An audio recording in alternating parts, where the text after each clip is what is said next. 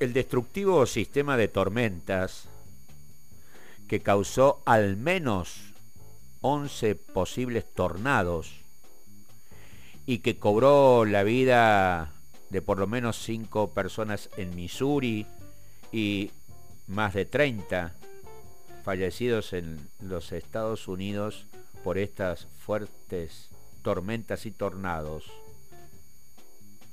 Han puesto en alerta al país del norte, donde se prevé la llegada de más condiciones meteorológicas extremas.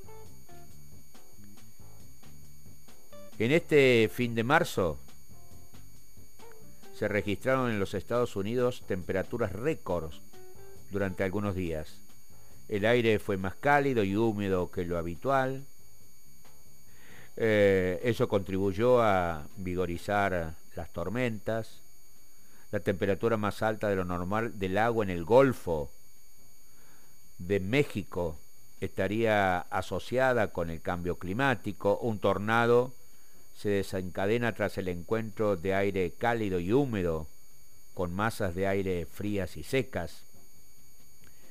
Los recientes tornados hacen pensar en alguna asociación entre estos fenómenos. Pero vamos a preguntarle a la que más sabe.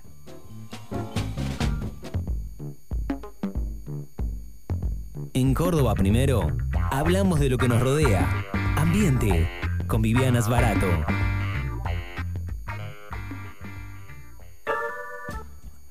Hola Viviana, buen día, ¿cómo va?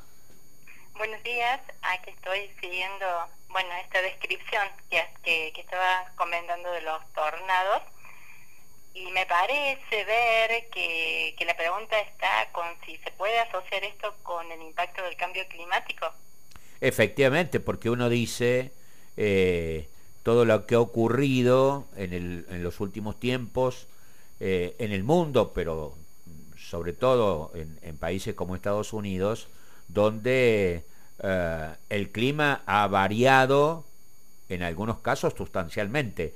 ¿Tiene que ver el cambio climático con eh, el tema de los tornados? Bien, acá en esta situación especial, por lo que he estado siguiendo, eh, ha habido lo que siempre tiene que haber cuando termina de terminan ocurriendo estas seguidillas de tornados. Los tornados siempre ocurren de a muchos, no es que hay un tornado, siempre ocurren de así, de puñados, son muchas células, 10, 20. El 13 de abril del 93 acá en Argentina hubo 100 en un día, ¿no? O sea, es como que es normal que ocurren de a muchos y también es normal que tenga que haberse dado algún episodio anterior, quizá de varios días de muy alta temperatura, que es lo que pasó acá, ¿no? En el Golfo de México, que es donde nace el efecto de, la gran masa de aire húmedo y cálido que llega al continente de la parte sur y centro-este de, Estados Unidos, eh, sería la causa, bueno, de, que haya habido más humedad en el ambiente, más agua evaporándose, eh, bueno, uno dice, ah, eso es por el cambio climático, que las temperaturas subieron más de lo normal en el Golfo y uno tiende, así como rápidamente, a decir, ah, bueno, hay más chance de que haya tornado porque hay más humedad cálida en el ambiente.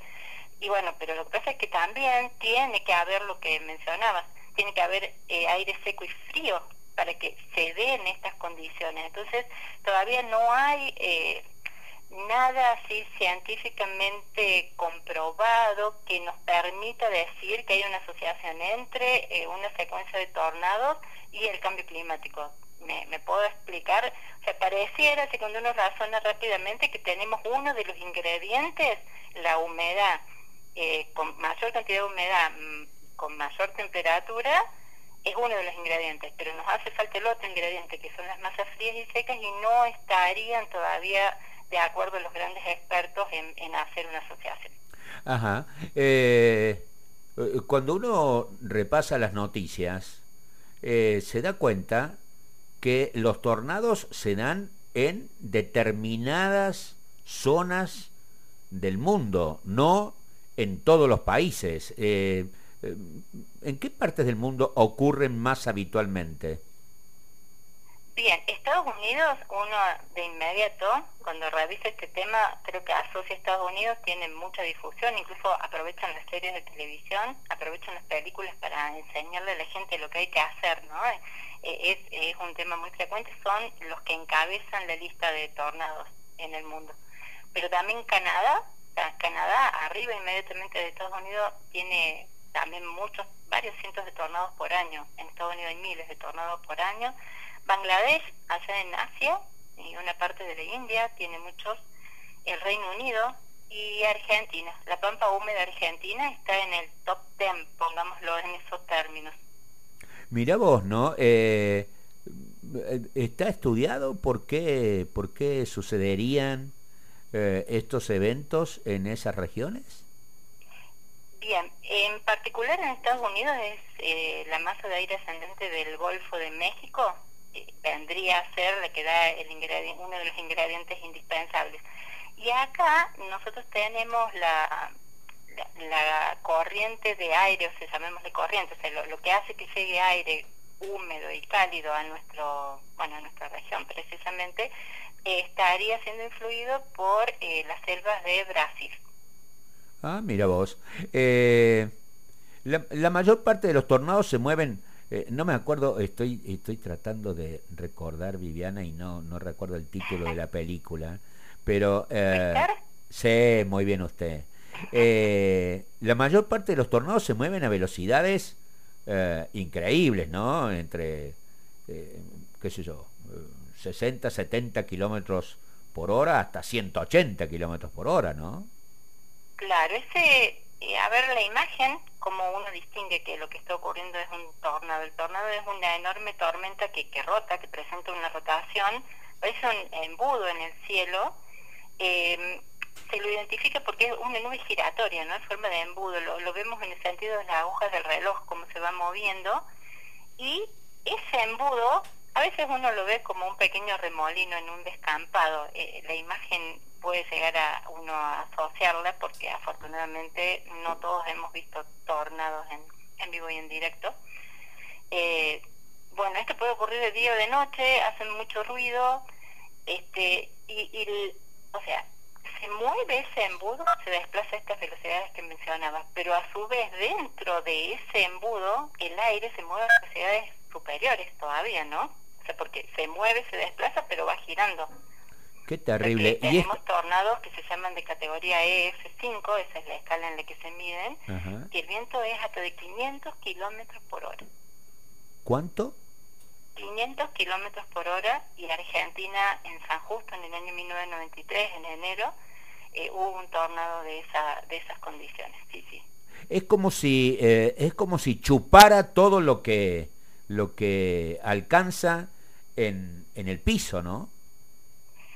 Sí, eh, en el centro propiamente dicho del tornado es como que no, no pasa nada. El, el tema es que todo ese aire que está girando se mueve a una gran velocidad y genera una disminución de presión. Esa disminución de presión, que, que es la que se provoca por el aire girando, chupa todo.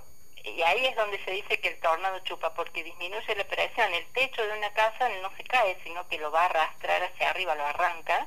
Lo mismo con los árboles es muy llamativo, ¿no? Cuando los árboles caen por un tornado, no es que han caído todos para el mismo lugar, sino que caen para distintos lugares, casi al azar, ¿no? Como que son arrancados y luego en algún momento eh, ya, se libera, ya pasó el tornado y caen y quedan para cualquier lado. Por eso es que chupan, porque se genera una diferencia de presión. A ver, eh, un ejercicio de sábado puede ser cuando nos bañamos, la cortina del baño, abrimos la ducha, la cortina del baño se mueve hacia, hacia donde cae la ducha porque se genera una diferencia de presión por la velocidad del agua que cae. Ese fluido en movimiento disminuye la presión y succiona. Bueno, pongamos ahora algo que se mueve a cientos de kilómetros por hora. Ese es el efecto de, de chupar que le llaman clarito el ejemplo. Hacías referencia a lo que sucedió en San Justo, ¿no es cierto? En la década del 70, fue en 1973. Ajá. Vientos de 500 kilómetros y, y, decenas de, de, personas fallecidas. Sí, 63 son las estadísticas oficiales, muchos heridos y gente que probablemente termina falleciendo después porque no es tan fácil decir si alguien sufrió un daño después no se va a asociar al tornado, ¿no? Son efectos colaterales, pero es tremendo. ¿Y en la Argentina cuáles son las provincias este, que más eh, que más han sufrido eh, este, estos episodios? Bien, es eh, la, la, pampa húmeda, ¿no? Empezando desde, bueno, Chaco también, Chaco y Santiago del Estero también sufren, pensemos que es el aire húmedo que llega desde, desde Brasil, ¿no? Pero es Chaco, Santiago del Estero, Entre Río y Corrientes son los que menos tienen y ya después con mayor presencia Santa Fe, Buenos Aires, La Pampa y Córdoba. Ajá. Eh, bueno, digo, llega de golpe. Eh, ¿Cómo se prevé? se puede hacer algo, eh, eh, eh, puede, puede haber registros este, de previsión.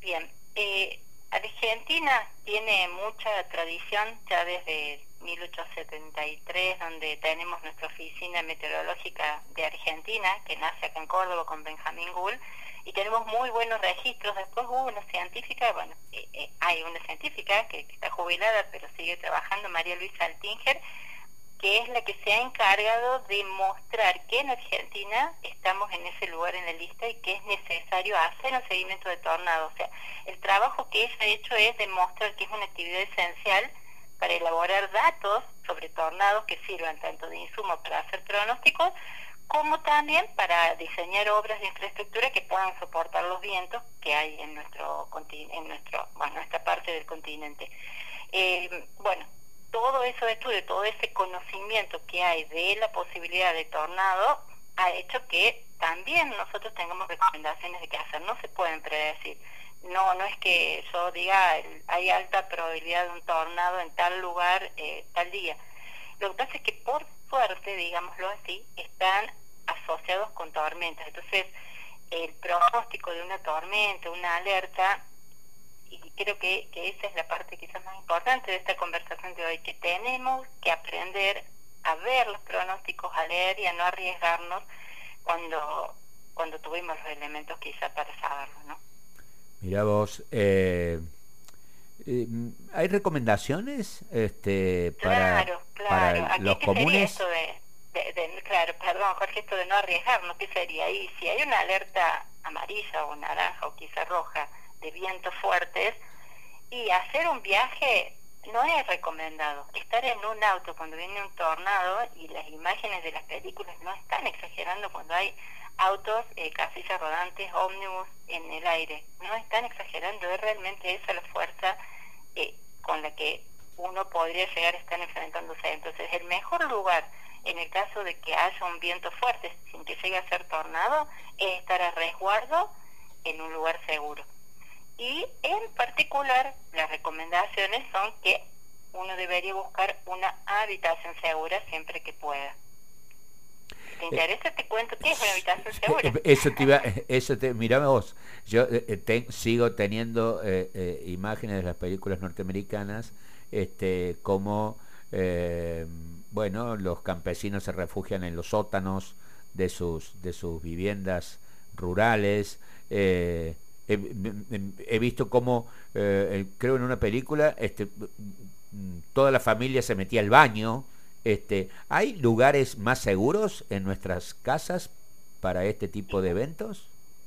Bien, Argentina tiene frente a Estados Unidos la ventaja de que al parecer, y daría para hablarlo en otro momento y hacer una revisión, construimos mucho más en cemento que estas zonas de Estados Unidos que construyen en madera. Nuestras casas en sí están, están construidas con cemento y hay normas de construcción frente a riesgos de viento. Entonces sabemos que somos una zona de tornados donde pueden desarrollarse vientos y al igual que había normas para sismos, también hay normas para vientos.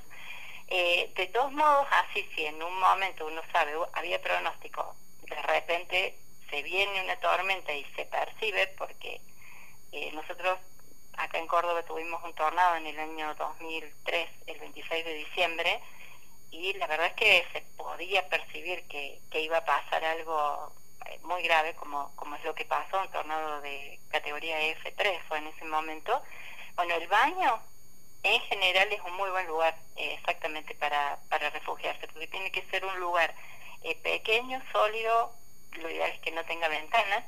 O sea, eh, las ventanas y el techo son las partes más vulnerables. En, en casas hechas de concreto sólido, como son la mayoría de las casas que, que todavía son las que son el denominador común por estos lados, un tornado puede arrancar también los techos y destrozar las ventanas. Un buen método para protegerse es incluir una habitación que esté reforzada con un techo de concreto que no tenga ventanas. Es lo más parecido a un baño, ¿no? Si uno no ha hecho esa construcción en la casa, es lo más parecido al baño. O quizás en algunos momentos se hacían despensas, que eran sin ventanas. Y bueno, y ya sótanos, no podríamos decir que en una casa se, se estén construyendo sótanos, pero si alguien lo tiene, sigue, sigue siendo el lugar por excelencia. Y nunca dentro de los autos, este, nunca. Nunca nunca. Si es, si es en la ruta donde uno es sorprendido por un viento de estas características, eh, lo ideal es salir rápidamente del auto, encontrar lo más parecido a una zanja, tirarse panza abajo con, lo, con las manos en la cabeza, o si hay una alcantarilla. Seguramente recuerdan una película de Sandra Bullock que estaba, donde pasa eso y se refugian en una alcantarilla. O sea, siempre Estados Unidos aprovecha mucho las películas para informar. Eh, estaba leyendo un, borrador tuyo. Eh, hubo un episodio que tuvimos la suerte de que estábamos viendo eh, nuestra pasión.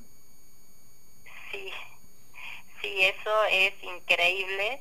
Lo que pasó ese 9 de diciembre de 2022 cuando estábamos viendo el, el partido mayoritariamente Argentina es un país futbolero y estábamos viendo el partido de Argentina contra Países Bajos y ese partido que se fue a la larga y se fue a los penales significó en un pueblo cercano al Ciudad de Córdoba, dentro de nuestra queridísima provincia que es Río Primero, que no se cuenten eh, daños en personas porque el hubiera sido, o sea, el partido termina siendo que se gana sin ir a la larga, la gente hubiera estado festejando, que es lo que hicimos ese día, en la calle y ahí vino un tornado que afortunadamente no, no, no contó víctimas humanas, ¿no? Porque estaban todos encerrados, encerrados mirando el partido. El tornado fue F2, vientos de 200 kilómetros por hora.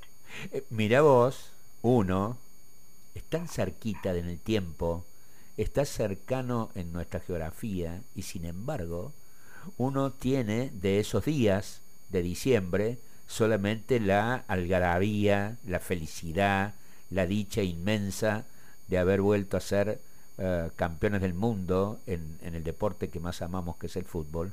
Y sin embargo, ese día, 9 de diciembre, en ese partido contra Países Bajos, en Río Primero, ocurrió un episodio que no fue a mayores por el alargue del partido eh, y que la gente allí este, no estuviese festejando en la calle. Qué increíble, ¿no? Sí, te puedo dar un dato porque lo he chequeado hacer las construcciones que fueron voladas y destruidas que tienen un denominador común en su gran mayoría, que son construcciones que se hicieron sin conducción técnica de un profesional. O sea que a veces hacer la inversión, y hacer las cosas bien con un profesional que esté bien calculado, eh, a veces por ahorrar o porque la gente cree que sabe hacerlo no lo respeta. Eh, si, si más allá de caer se hubiera habido heridos por culpa de eso, eh, la responsabilidad es del dueño y bueno, los municipios tienen que hacerse cargo también por no controlar las construcciones. muy bueno, muy esclarecedor, Vivi. Viviana, que tengas un hermoso fin de semana, felices Pascuas mañana y un gusto de tenerte con nosotros todos los sábados. Muchas gracias, felicidades. ha sido Viviana Esbarato, nuestra especialista en educación ambiental, en cambio climático. ¿Vieron que a veces parece lejano lo que es tan cercano?